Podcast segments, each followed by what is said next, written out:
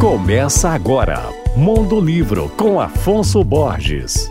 Olá, ouvintes leitores da Alvorada FM. Acaba de ser publicado no Brasil os relatos de um médico francês que sobreviveu ao Holocausto. Fred Sedel é o nome desse médico que, aos 34 anos, foi preso em Paris e levado para diferentes campos de concentração e extermínio espalhados entre a Polônia e a Alemanha durante quase dois anos. Sua prisão aconteceu em 1943, no meio da Segunda Guerra, e 45 anos depois, em 1988, ele publicou na França um livro descrevendo com detalhes o horror e a violência das quais ele foi vítima. Agora, a obra foi publicada no Brasil pela editora Nós, da querida Simone Paulino, com o título Habitar as Trevas. A tradução foi feita por Lucília Teixeira e Maxime Godard, que é neto do Fred Sedel, o médico autor do livro. Fred Sedel nasceu em 1909 no antigo Império Austro-Húngaro, onde é atualmente a Ucrânia, e depois de sobreviver aos campos de concentração, ele retomou sua profissão de médico nos subúrbios de Paris.